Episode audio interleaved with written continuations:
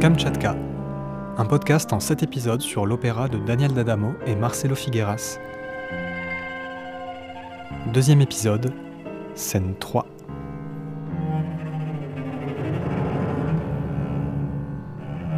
Kamchatka, c'est une péninsule située à l'extrémité est de la Fédération de Russie, entre la mer d'Okotsk et la mer de Bering, qui a captivé explorateurs et anthropologues tels que La Pérouse ou Nastasia Martin. Dans le jeu du risque, ce lieu devient un pays, et c'est dans ce lieu fictif que va se réfugier le petit Harry. Fuyant la ville de Buenos Aires lors du coup d'État de 1976, papa, mama, Harry et son petit frère le lutin prennent des noms fictifs et s'exilent. Respectivement avocat de prisonniers politiques et chercheuse, les parents sont menacés par ce nouveau régime, et dans cette atmosphère brutale, Harry trouve son plaisir dans l'échappatoire et la disparition. En somme, la magie, la vraie, celle qui fait fi de l'illusion et qui permet de véritablement disparaître, comme Houdini, à qui Harry a pris son nom de fuite.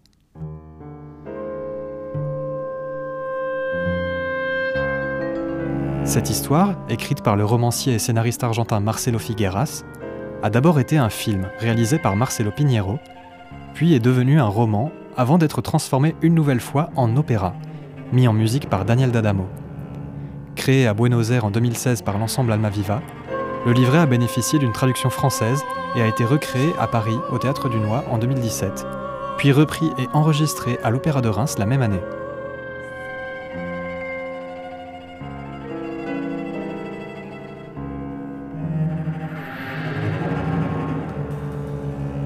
Daniel D'Adamo, la troisième scène s'ouvre sur des images de tissus cellulaires et une voix off qui parle de l'adaptation et de la transformation des espèces. Qu'est-ce que cette voix off? Qu'est-ce que ce documentaire? Et pourquoi intervient-il à ce moment-là de l'intrigue? Moi, j'avais l'impression plutôt de d'une leçon, une leçon de chimie, euh, parce que en même temps, euh, Harry joue au pendu. Euh, ils sont dans une classe d'école, on dirait. Il joue au pendu avec un copain de, classe. Et, et, donc, effectivement, il y a une voix de off qui parle de cellules, qui parle du vivant. Et, et des comment, le, la question, c'est le changement. En fait, on est en train de parler du changement cellulaire, on est en, train de parler de comment le vivant euh, change, en fait. Et, et entre-temps, il y a ces deux enfants qui jouent au, au pendu. Et en fait, la, la, ce qui est en jeu lors de cette scène, c'est le fait que Harry sera sorti de l'école. On ira le chercher de l'école pour, le, pour entrer en clandestinité, en fait. Les parents entrent, la famille entre en clandestinité. Et Harry, il va lutter contre ce changement. Il, il va résister au changement. Tout changement n'est pas bon. Mais euh, la vie se doit de changer. Sinon, Exactement. Tout ce qui ne change pas meurt, c'est ce que dit la mère euh, plus tard dans l'intrigue. Tout ce qui ne change pas meurt, effectivement, lui dit la mère. Et dans, musicalement, dans cette scène, j'ai beaucoup joué sur de petits, euh, de petits dispositifs de percussion pour, le, pour Maxime, pour le percussionniste, et des, des petits, des petits instruments de percussion informels qui sont amplifiés avec un microphone et joués avec des aiguilles et des tiges métalliques en bois très subtiles et les deux chanteurs, la mère et euh, le père, qui sont en coulisses, euh, avec deux microphones qui sont en coulisses, et ils euh, travaillent sur, des, sur des respirations, sur des de, de, de, plosives, des, des fricatives, etc., des, des, des qualités vocales percussives.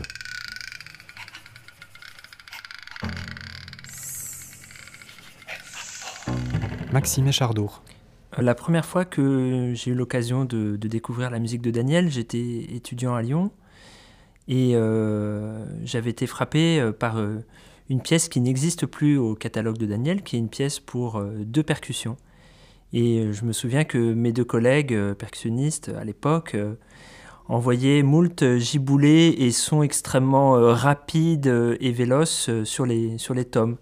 Et que ça m'avait donné une première image de la, de la musique de Daniel.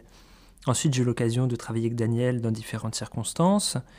Et quand euh, nous nous sommes retrouvés sur Kamchatka, j'ai vu en fait un peu un, un retour de cette pièce euh, que j'avais découverte dans les années euh, 2000, avec euh, dans un certain mouvement, euh, le mouvement 3 de Kamchatka, une envolée extrêmement euh, violente, lyrique et très puissante aux percussions. Et c'était pour moi le retour de ce que j'avais découvert dans la musique de Daniel une quinzaine d'années auparavant.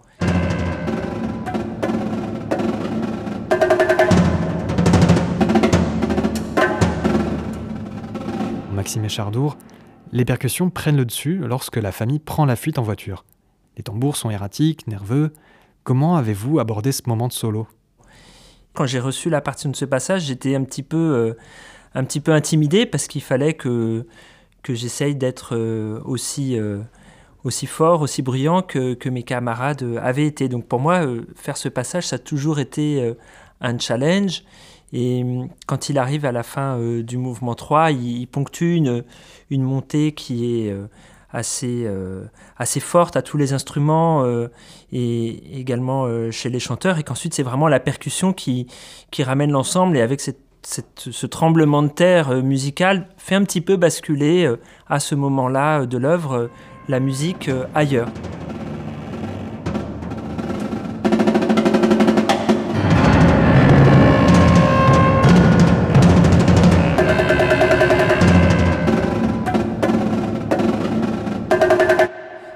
Un point, un petit peu un point d'équilibre. Et, ce passage euh, utilise donc euh, des tomes, des choses qui sont très caractéristiques de l'écriture euh, de Daniel, avec des bongos, des tomes, un tome contrebasse et des petites choses qu'on a pu un petit peu personnaliser avec Daniel dans la constitution de ce set. Le set, c'est l'ensemble des instruments du percussionniste, avec cette plaque tonnerre qui, qui évoque un petit peu euh, des échos, des sons métalliques lointains, un petit peu comme un espèce de tunnel qui pourrait être aussi un peu à l'image de l'opéra, qui est euh, quand même un opéra qui nous ramène dans, dans des choses assez euh, lointaines et, et, dures dans l'histoire de, de l'Argentine.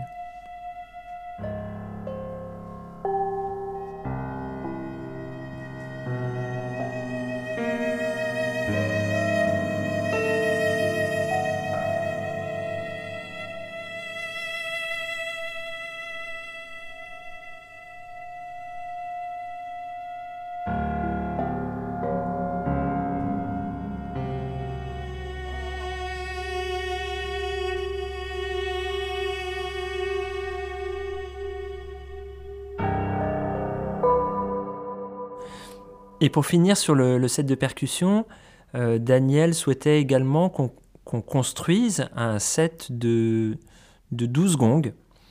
Et donc, euh, sur un portique sont suspendus 12 euh, gongs du grave à l'aigu. Et j'ai la chance d'avoir un, gong Wadon, un gong très très grave, qui sert normalement dans la musique de Gamelan comme le gong mère, le gong le plus grave. Et ce gong apporte un son en fait assez irréel car marié avec euh, les graves du piano et des multiphoniques de la clarinette et, certains sons du violoncelle, euh, Daniel a trouvé une texture qui est extrêmement menaçante et qui, répétée euh, en coups successifs, donne une ambiance extrêmement gravissime à l'œuvre. Et on retrouve ce son notamment à la fin de l'œuvre. Et pour moi, c'est peut-être le son le plus euh, emblématique de Kamchatka, en ce qui me concerne.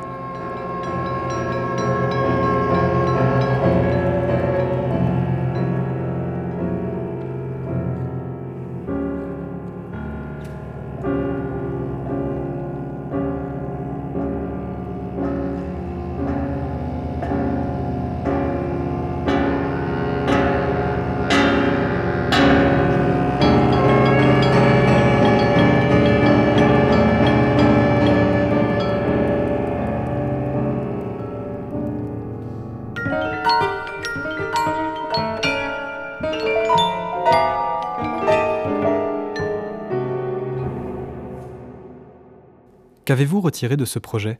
Des voyages successifs qu'il a nécessités, des rencontres? Étiez-vous déjà familier avec l'histoire du coup d'État de 1976 Oui, bah ce, projet euh, a été euh, très important euh, à titre personnel dans ma collaboration avec Almaviva parce que membre depuis déjà plus d'une dizaine d'années de l'ensemble, c'était sous la direction d'Ézéchiel ma première collaboration sur un projet euh, d'une telle ampleur. Le projet a connu plusieurs semaines de travail à Paris avant qu'on parte à Buenos Aires. Et ensuite, quand nous sommes partis là-bas, euh, on est resté cinq semaines. Bon, c'était mon deuxième voyage à Buenos Aires, mais c'était la première fois que je restais euh, aussi longtemps. Et euh, Marc, le metteur en scène, était complètement investi de son rôle de mettre en scène cette, cette histoire tragique. Et je me souviens que lors euh, d'une balade que j'ai faite au début euh, de notre résidence à Buenos Aires, on se baladait et à un moment il me fait ça, ce sont les desaparecidos. Et je ne comprenais pas de quoi il me parlait. Et en fait, il me montrait une porte euh, d'un, magasin ou d'une entrée d'immeuble sur lequel les gens collaient des autocollants qui, par la forme que cela créait, laissaient apparaître une silhouette. Et c'était l'une des façons dont les Argentins représentent ces disparus pour qu'ils aient la place dans leur cœur, dans leur euh, vue, euh, euh, chaque jour, lorsqu'ils sont en ville, dans les rues de Buenos Aires. ça leur permet de voir ces disparus. Et, ainsi de suite, en fait, en passant ces cinq semaines à Buenos Aires et en plongeant dans le projet, c'est dans une certaines parties de l'histoire de l'Argentine dont on a souvent entendu parler avant, d'y aller, quand on s'intéresse un peu à l'histoire des lieux où on va. Mais euh, par l'entremise d'une histoire euh, racontée et en étant sur un plateau, dans un lieu extrêmement connu à Buenos Aires, il y a une émotion qui est évidemment euh, très forte lorsque lorsqu'on se retrouve à servir un, un tel livret mis en musique dans un tel lieu.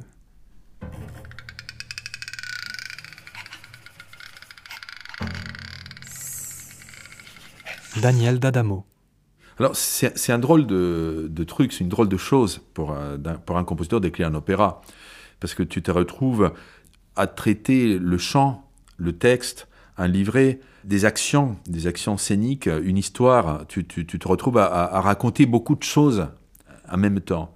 Et, tu racontes quelque part aussi euh, euh, un peu l'histoire de la musique, sans, aucune prétention. Mais tu te, euh, quand tu, on écrit un opéra, on se, situe très vite dans une tradition. Et tout à l'heure, on écoutait des extraits ici dans, le studio, et, très très vite, au, bout de, trois notes chantées, on sait qu'on est dans un opéra, n'est-ce pas? Et c'est ça le, le, la force et, en même temps les, barrières qui posent, qui posent ce genre alors, c'était ma première euh, expérience d'écriture de, euh, d'opéra. J'avais écrit euh, juste avant un monodrame scénique pour un comédien, mais c'était un texte parlé sur un texte, une adaptation de La haine de la musique de, Pascal Quignard, et que j'avais fait avec l'ensemble TM+. Et, et en fait, je m'étais intéressé et j'avais vraiment plongé sur le rapport entre musique et texte. Et c'est là où la chose pour moi se joue. Euh, et c'est là où l'opéra se joue. Et c'est dans ce que la musique peut euh, sublimer du texte. Comment elle peut euh, non seulement accompagner, mais dire le texte, le, mettre dans un espace sonore. Et, ça, ce n'est pas facile à réaliser. C'est loin d'être facile facile à réaliser.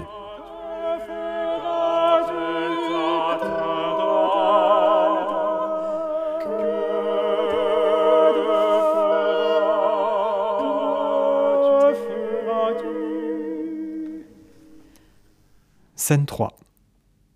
Voix off. Cependant, certaines bactéries ont survécu en modifiant leur métabolisme.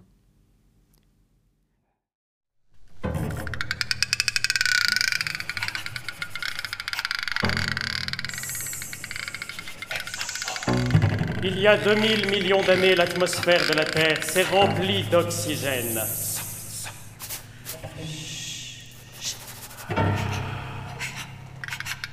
Cela a provoqué l'extinction de nombreuses formes de vie car pour elles, l'oxygène était un gaz mortel.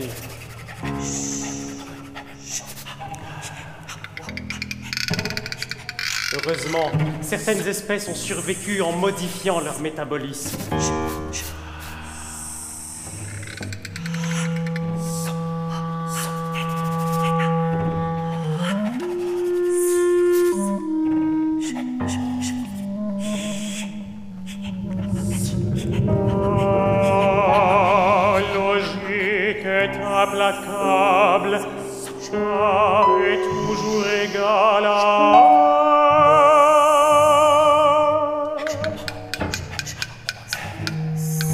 De succomber à l'oxygène, elles l'ont utilisé pour survivre.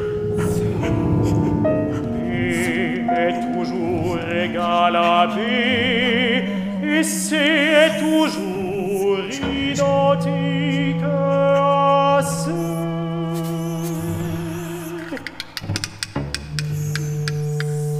L'oxygène qui les tuait est devenu nécessaire pour respirer. Jours ne se sent plus pas. Il se sent plutôt D ou même G. Gravé, renversé par le vent. Et entravé par une branche.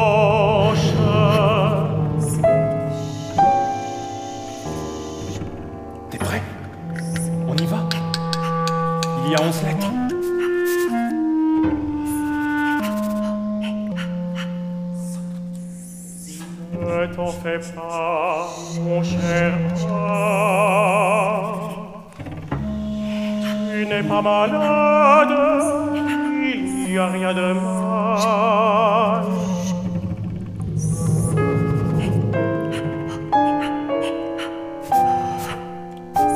Tu as dit ah Tu ressens simplement le désir de changer.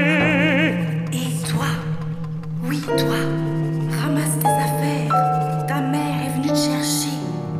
Tu ne peux pas connaître le mot que j'ai choisi. Avec ce mot-là, tu aurais fini pendu, j'en suis sûr. Maman doit être pressée. Pour elle, c'est toujours la course. Ciao, Bertuccio.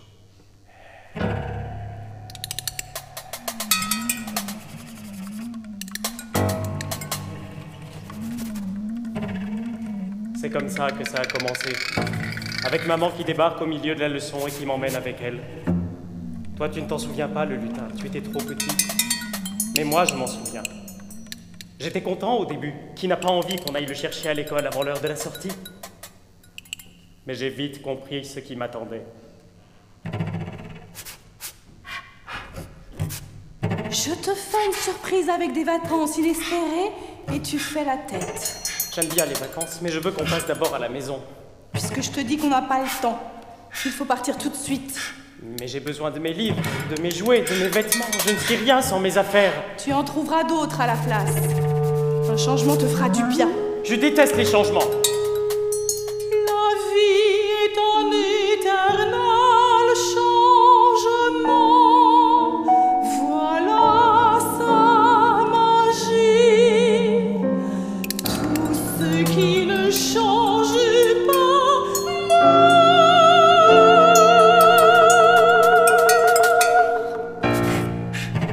Quoi ça me concerne?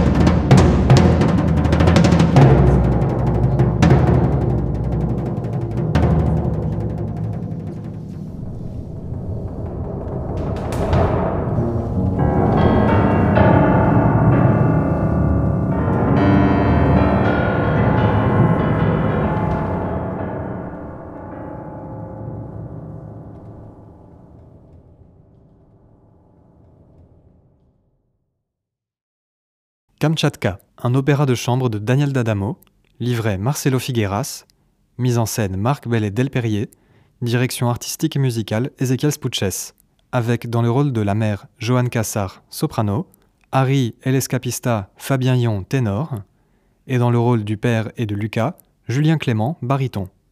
Avec les musiciens de l'ensemble Almaviva, Maxime Chardour, percussion, Elisa Hutto, violoncelle, Ivan Solano, clarinette, et Ezequiel Spuches, piano. Production de l'ensemble Almaviva, coproduction CETC Théâtre Colonne de Buenos Aires, Théâtre du Noix et Opéra de Reims. Avec le soutien de la DRAC Île-de-France, la DAMI, la Spédidam, le Fonds pour la création lyrique et la SACEM. Enregistrement réalisé par Christophe Hauser, avec la participation de Césarée Centre de création musicale, le 19 novembre 2017 à l'Opéra de Reims.